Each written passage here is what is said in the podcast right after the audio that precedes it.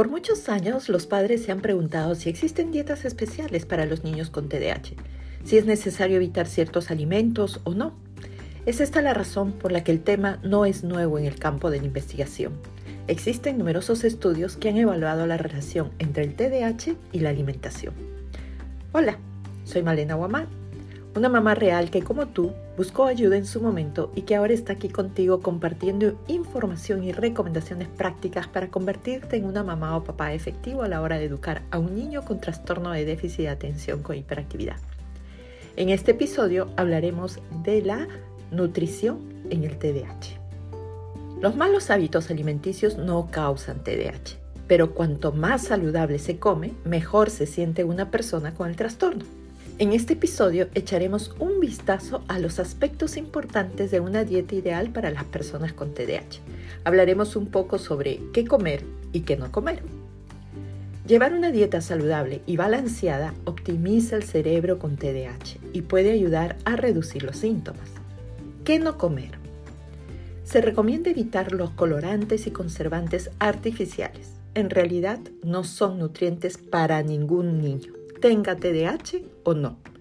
Pero si hablamos del TDAH, hasta la actualidad no existe evidencia científica concluyente que demuestre que las dietas que eliminan todos los colorantes, saborizantes y conservantes artificiales de los alimentos reduzcan o eliminen los síntomas del trastorno. Lo que sí se ha observado es que pueden ocasionar algún tipo de sensibilidad o alergia en los niños con TDAH. Esta condición puede alterar su comportamiento. Otra recomendación que solemos escuchar es que se debe reducir el consumo de azúcar, pero esta recomendación no es porque el azúcar aumenta la hiperactividad en los niños. No hay ninguna relación del azúcar con los síntomas del TDAH. La orientación de reducirla es porque en términos de salud en general para toda la población, el azúcar se ha asociado con la diabetes mellitus tipo 2, la obesidad, la caries dental y las enfermedades cardíacas. Los niños con TDAH, como cualquier niño, pueden desarrollar sensibilidades o alergias a algún tipo de alimento. Una sensibilidad alimentaria produce síntomas físicos como dolores de estómago, erupciones cutáneas, dolores de cabeza, síntomas que pueden incrementar la hiperactividad, la impulsividad o la falta de concentración en el niño con el trastorno. En estos casos se debe identificar el tipo de alimento que ocasiona la sensibilidad y generalmente se hace con una dieta de eliminación. Si este es el caso de tu niño, eh, lo recomendable es llevarlo a un profesional nutricionista. Bien, ahora veamos qué comer. Una buena nutrición es fundamental para cualquier niño con TDAH. Se recomienda ingerir una dieta equilibrada que incluya los alimentos de la pirámide alimenticia, verduras, carbohidratos complejos, proteínas y frutas. Una regla simple es, un cuarto del plato del niño debe ser proteína, un cuarto deben ser carbohidratos complejos y la última mitad deben ser frutas y verduras. Los carbohidratos son esenciales en la alimentación. Cuando se digieren, se convierten en glucosa, que es crucial para muchos procesos corporales. El cerebro trabaja exclusivamente con glucosa se recomienda el consumo de carbohidratos complejos que los encontramos pues en las frutas, en los cereales y granos, en las legumbres y en los productos lácteos.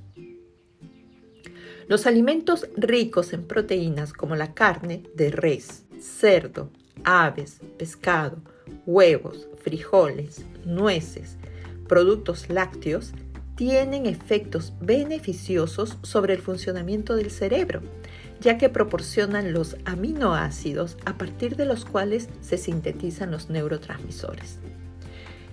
¿Y qué son los neurotransmisores? Pues los neurotransmisores son los mensajeros bioquímicos que llevan las señales de una neurona a otra.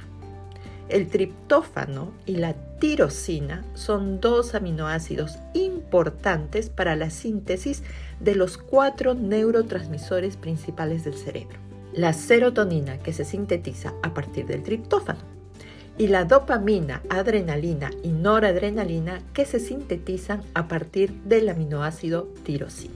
Las grasas constituyen el 60% del cerebro y de los nervios que controlan todos los sistemas del cuerpo. La grasa es necesaria para una dieta saludable en el TDAH. Para que el cerebro funcione correctamente tiene que ser la grasa adecuada.